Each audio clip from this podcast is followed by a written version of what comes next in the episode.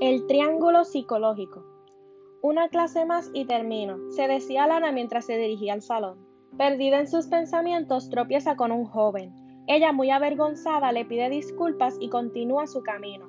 De repente, escucha una voz que le dice, ¿me podrías ayudar? Soy nuevo y tengo que llegar a Psicología 1. Alana se voltea, afirma con la cabeza y le dice, claro, yo también voy para allá. Y ambos se dirigen al salón. Por primera vez, Alana tenía con quién estar, ya que siempre se pasaba sola. Al finalizar la clase, el chico, que se llama Denzel, le dio su número de teléfono y se fue. Ella estaba muy feliz. El chico nuevo y lindo le dio su número, pero no debía pensarlo demasiado y se dirige a su dormitorio. Luego de finalizar las tareas pendientes, decidió escribirle a Denzel. Hola, es Alana, y te escribo para que guardes mi número. Denzel le respondió y estuvieron hablando durante toda la noche. Al día siguiente, Alana tenía clase a las 10 pero el sueño no la dejaba vivir, así que decidió pasar primero por la cafetería para comprarse un café. Ella estaba sentada en una de las mesas, esperando que le dieran su orden. De repente se siente un chico en la silla del frente y dice, espero que no esté ocupada. Y Alana, un poco irritada, le dice, no. Yo te he visto antes, dice el chico, y ella le contesta, pues yo no. Él muy insistente le dice, claro que sí, tú no eres la chica que escribe con el bolígrafo rosa. ¿Cómo sabe que escribo con un bolígrafo rosa? se pregunta Alana. Ella le contesta, lo siento, no me había fijado en ti. Le dan la orden al chico y él se levanta de la silla y dice, espero verte hoy. Ah, y se me olvidó decirte, mucho gusto Alana, me llamo Ricky. Antes de que Alana pudiera decir algo, Ricky se va de la cafetería. Alana no podía dejar de pensar en Ricky y eso la preocupaba. Ella necesitaba quitarse a Ricky de la mente ya que estaba emocionada de volver a hablar con Denzel.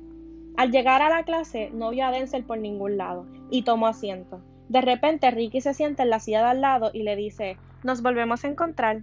Alana un poco molesta le dice, esa silla está ocupada, estoy esperando por alguien. Alana toma su celular y le envía un mensaje a Denzel preguntando en dónde estaba. Ricky estaba utilizando su celular cuando le llegó una notificación y automáticamente giró los ojos. Alana intrigada le dice, ¿por qué esa cara de repente? ¿Acaso te acaban de rechazar? Ricky irritado le contesta, ¿de qué hablas tú? A ti ni siquiera te contestan los mensajes. Alana viene enojada, toma sus cosas y se mueve de silla. Alana estaba muy decepcionada que no pudo ver a Denzel hoy en la clase y estaba molesta porque no le respondía a los mensajes. Cuando Alana estaba preparándose para dormir, recibe una notificación en el celular. Era Denzel disculpándose por no haber ido a la clase ni haber respondido a los mensajes. Al día siguiente quedaron en encontrarse en la cafetería antes de clase. Estuvieron hablando durante toda la semana y quedaron en ir juntos a la fiesta del sábado. Mientras Alana se estaba preparando, comenzó a pensar en su relación con Denzel, pero también comenzó a pensar en Ricky. Ella no entendía por qué no se podía sacar de la mente a Ricky cuando él la trataba mal. Alana estaba llegando a un punto de desesperación porque estaba pensando demasiado en los chicos. Cuando se mira los brazos ve varias cortadas y moretones, así que decidió calmarse porque si no se iba a lastimar aún más. Luego de varias horas de prepararse ya estaba lista para irse a la fiesta. Cuando ya llegó no veía a Denzel por ninguna parte, así que decidió buscar algo de beber.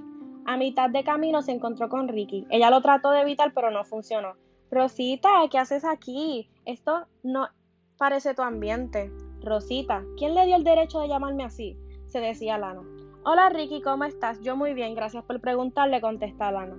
No me digas que estás esperando a la misma persona, le dice Ricky, pero ella lo ignora y se dirige a prepararse algo de beber. Cuando Alana estaba buscando un vaso plástico, entraron varios chicos corriendo y la hacen tropezar.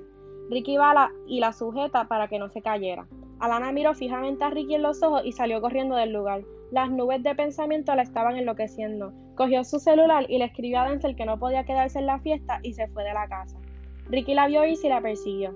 Alana sentía cómo las cortaduras se abrían en su piel y no sabía qué hacer. Con cada pensamiento que tenía, más marcas aparecían. De momento le entró una llamada. Era Denzel. ¿Dónde estás? Te voy a buscar.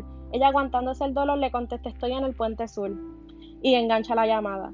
Alana se sienta en el borde del puente a llorar, ya que no podía parar sus pensamientos ni soportar el dolor. Cuando subió la mirada, ella veía una o dos caras borrosas. No las podía distinguir.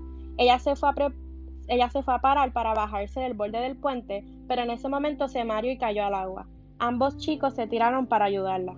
A la mañana siguiente, dos cuerpos fueron encontrados flotando en el lago, una mujer y un hombre.